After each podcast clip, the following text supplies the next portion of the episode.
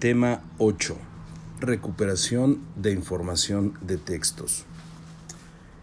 Bienvenida a esta semana a este importante tema. Seguramente te ha ocurrido que cuando tienes que preparar un resumen, eh, marcas el texto, guardas tus apuntes y empiezas a hacer el proceso de subrayado de lo más importante. Cuando terminas este proceso y te dispones a escribir tu resumen y tu trabajo, te das cuenta de que casi todo el texto original lo copiaste. Tus hojas blancas ahora son de otro color, pero fosforescentes. Tu maestro te ha pedido que realices un mapa conceptual y no sabes cómo hacerlo. Bueno, en esta sesión intentaremos darte un par de consejos para realizar eso. Trabajaremos algunas estrategias para recuperar información de textos a través de la localización de la idea principal e ideas secundarias y con ello podrás tener lo más importante del contenido. Y en otra parte tratarás de elaborar eh, gráficos o esquemas que te van a ayudar en el ámbito escolar. Estos eh, esquemas son el mapa conceptual, el mapa mental y el cuadro sinóptico. Lo primero que tienes que hacer es cómo identificar la idea principal y secundaria. Como vimos en nuestro tema 6, en la aventura de leer, el proceso de lectura te permite comprender, analizar e interpretar el contenido de un texto. Esto además también te puede ayudar a que encuentres estrategias para identificar las ideas principales. Para poder identificar una idea principal y o secundaria en un párrafo, lo primero que necesitas saber es qué es un párrafo. Un párrafo es un conjunto de renglones dentro del cuerpo de un texto. Se forma con oraciones que van unidas por signos de puntuación y la forma de identificarlo es muy sencillo. Inicia con una letra mayúscula y termina con un punto y aparte. Una vez que identificaste los párrafos en un texto, puedes empezar la tarea de localizar la idea principal, que representa lo más importante del párrafo, el resumen del párrafo. Es decir, con leer esa oración vas a tener grandes em, rasgos de lo que trata el texto. Si lees con atención un párrafo, podrás ver que a veces la primera idea es la más importante, pero con ello nos está tratando de decir qué es lo más relevante del texto. Lo que sigue a la oración principal son detalles, descripciones, definiciones, ejemplos y características que apoyan a esa idea principal. A eso le podemos llamar ideas secundarias. Una vez que se ha identificado el párrafo, la idea principal y las ideas secundarias, entonces ahora sí podemos ya explicar el tema y esto no desesperes, esto lo vas a ir haciendo poco a poco con el ejercicio. Entre más trabajes con esto, pues más fácil se va haciendo el proceso de comprensión, interpretación y al final el análisis de la información. Es decir, necesitas primero encontrar la idea, la tesis principal del texto, sacar la idea principal o, la idea primaria y a partir de eso sacar en cada uno de los párrafos este, este, ejercicio. Recuerda que no es fácil, pero la práctica, el ejercicio continuo de esto lo va a hacer muy sencillo. Esto es así de fácil. Espero que eh, si tienes alguna duda revises tu plataforma. Ahora, ¿Cómo recuperar información a través de esquemas? Vamos a ver tres, tres, tipos. Vamos a empezar con las dos herramientas que permiten potencializar nuestro cerebro y son los mapas mentales y conceptuales.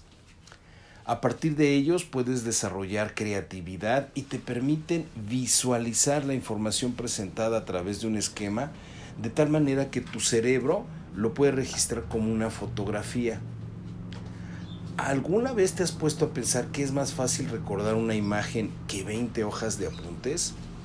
Es por ello que se convierte en una excelente herramienta para aprender la elaboración de estos mapas o esquemas que te permiten sintetizar una gran cantidad de información y te aseguro que al repasar o estudiar será mucho más sencillo.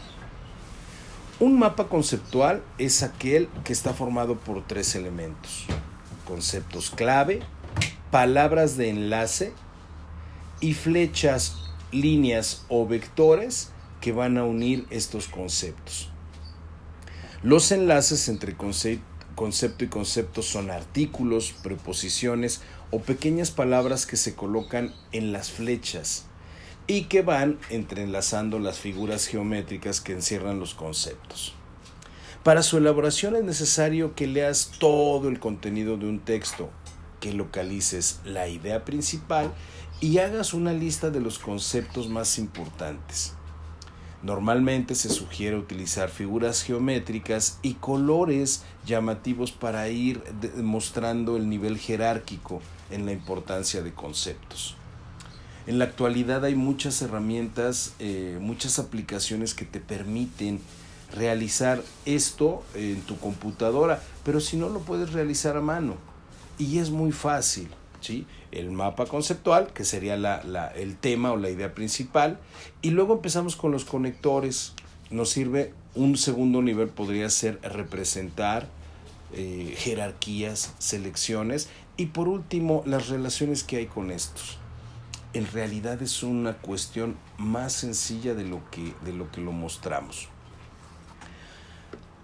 Suele pasar muy cotidianamente que confundamos el mapa mental con el conceptual. Y aquí vamos a decirte cuál es la diferencia. ¿Son los dibujitos o son los de las palabras? El mapa mental es un esquema que se forma por una palabra clave no lleva tanto texto. Y a diferencia del mapa conceptual, este empieza por el centro y se diseñan de manera radial alrededor, alrededor del concepto eje. Son ideales para tomar apuntes y emplean normalmente símbolos, dibujos, imágenes, colores y muy pocas palabras todo aquello que pueda representar un tema de manera gráfica puede estar aquí sin importar si sabes dibujar o no, ya que es un esquema personal que te permite plasmar a tu manera lo que entendiste del tema.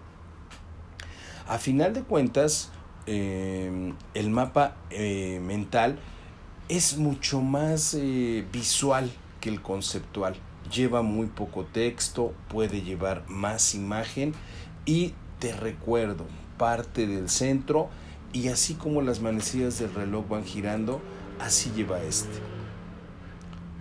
Y finalmente, existe una tercera herramienta de recuperación de información, que es el cuadro sinóptico. Es un esquema un poquito más antiguo, lleva mucho más texto, pero te ayuda a presentar de manera global, de manera amplia, un tema. Este eh, esquema lleva llaves que van a unir ideas principales, secundarias y complementarias. También se sugiere que lleve poco texto y que solo escribas las ideas o conceptos clave. Es requisito para este esquema haber leído completamente el texto y extraer ideas principales y secundarias. En la parte de, tu hoja, vamos a decir, del lado izquierdo empieza el tema.